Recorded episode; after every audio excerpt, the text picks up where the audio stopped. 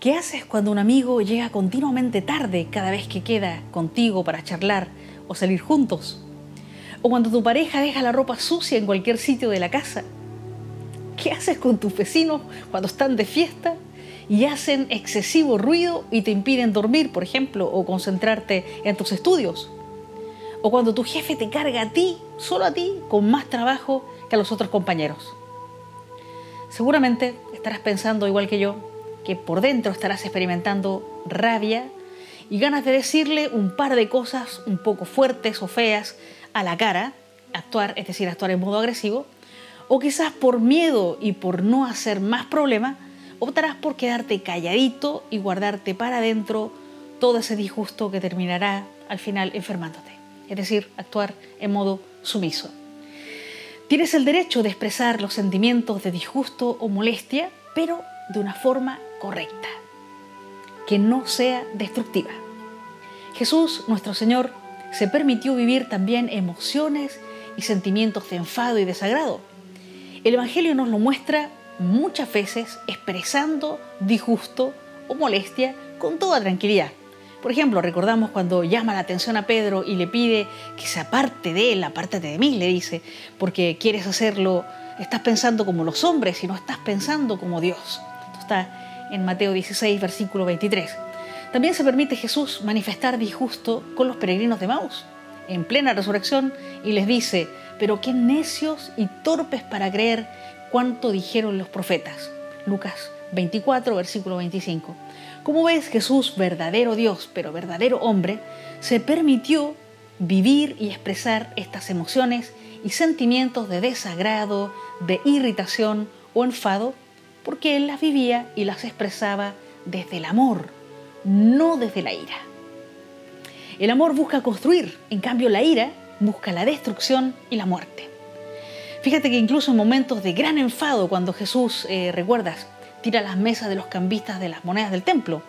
Interesante, ojo, ¿eh? vuelca las mesas, no le tira las mesas a los cambistas por la cabeza.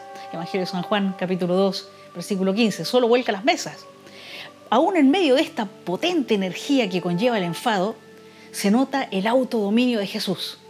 Y que no le está moviendo una ira desenfrenada, sino que le mueve el amor. Un amor enfadado, sí, pero amor. Fijémonos en un detalle muy revelador de este enfado de Jesús. Imagínense la escena, con los bueyes y las vacas para el sacrificio del templo, en estampida, corriendo por ahí, las mesas de los cambistas de monedas por el suelo y en medio de ese caos, Jesús se acerca al puesto de los vendedores de palomas. Recordemos que los vendedores eh, de palomas eran los más humildes, porque los pobres no tenían dinero para comprar una vaca, una vaca, un buey entero y ofrecerlo en sacrificio en el templo. Entonces comprar pichones o tórtolas era lo más accesible para ellos. Este fue el sacrificio que ofrecieron José y María eh, cuando presentaron a, a Jesús en el templo, en el Evangelio de Lucas, capítulo 2, versículo 24, ¿recuerdan? Pues bien, cuando Jesús está frente a los vendedores de palomas, no les tira las mesas, ojo, ¿eh? ni, ni les espanta las palomas, sino que solo les habla y les dice, quiten eso de aquí. Juan capítulo 2, versículo 16. Qué hermoso detalle nos ha dejado San Juan de este momento de enfado de Jesús, vivido con amor y por el amor. Entonces, ¿cómo expresar nuestro enfado desde el amor? ¿Cómo expresar desagrado o molestia de una manera que no sea destructiva, pero tampoco sumisa, sino asertiva, como dice, como diría la psicología moderna hoy, o de una manera sabia, como diría la Biblia?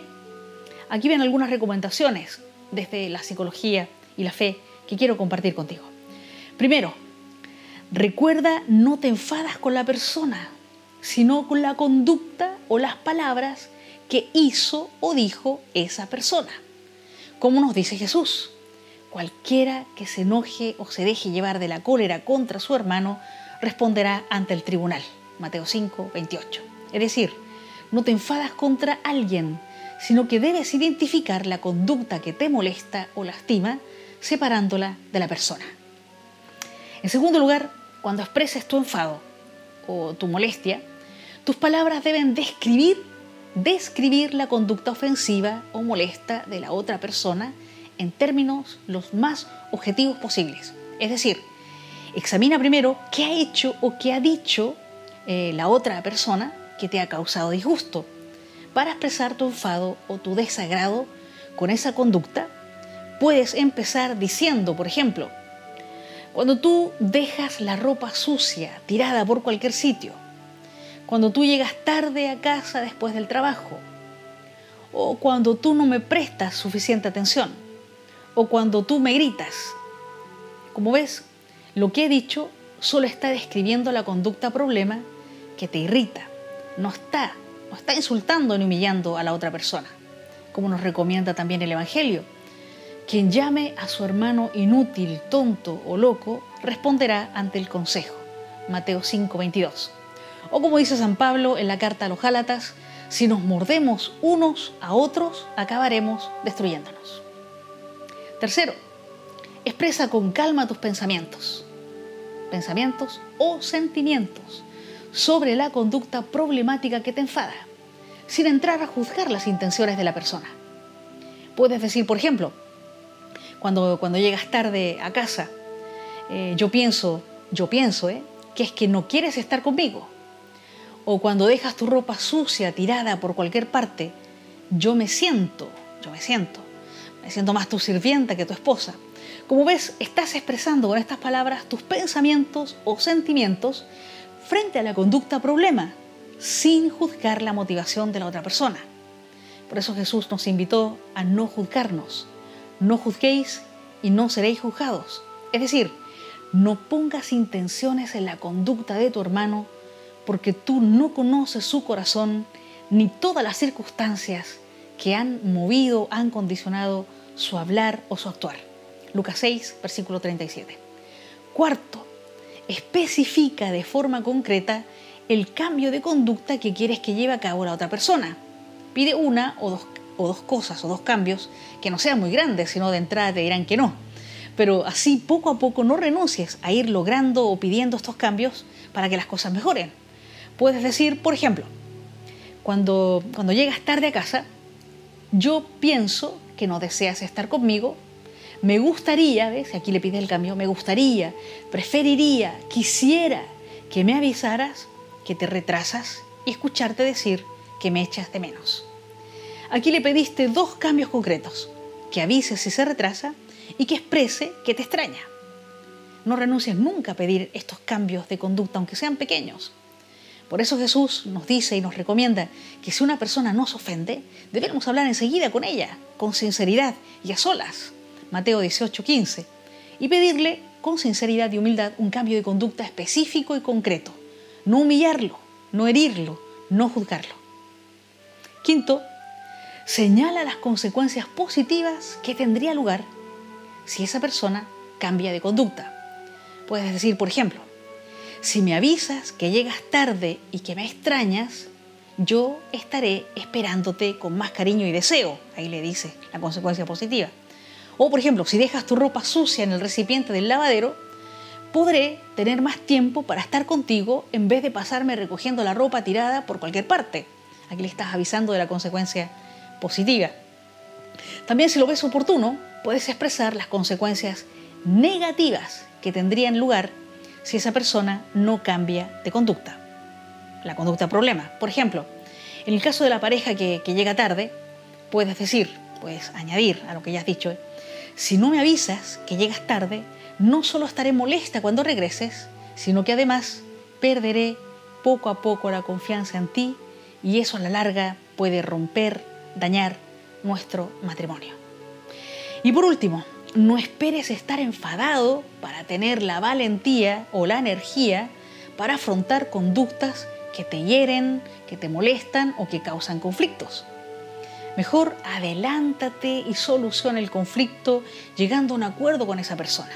Como dice Jesús en el Evangelio, si mientras llevas tu ofrenda al altar, es decir, en un momento súmeme espiritual, súper tranquilo, tú te acuerdas en ese momento tranquilo de que tu hermano tiene queja de ti, deja la ofrenda tranquilamente delante del altar y ve primero a reconciliarte con tu hermano. Mateo 5 del 23 al 24.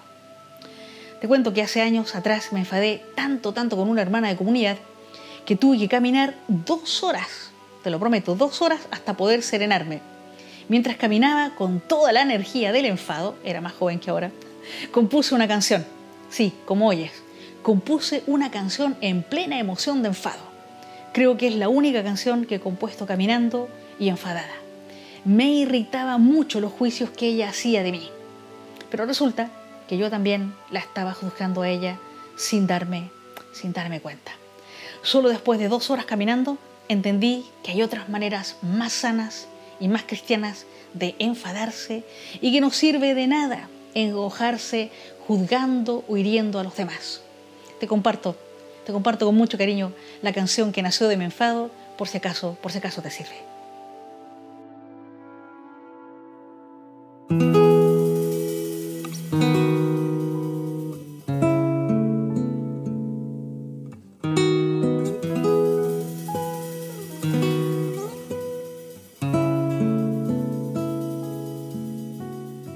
Nosotros miramos las apariencias, pero Dios ve el corazón.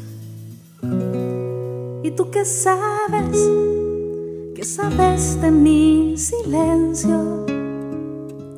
Dime qué sabes, qué sabes de mis secretos, qué descubres de mi mirada, qué intuyes de mis palabras. Dime qué sabes tú que sabes, que conoces de mi alegría. Dime que sabes, que sabes de mi melancolía, que conoces de mi poesía, que intuyes de mi melodía. Tú no sabes nada, no sabes nada, no sabes nada. Entonces, ¿por qué me juzgas si no sabes nada? No sabes nada. Entonces, ¿por qué me juzgas si no sabes nada?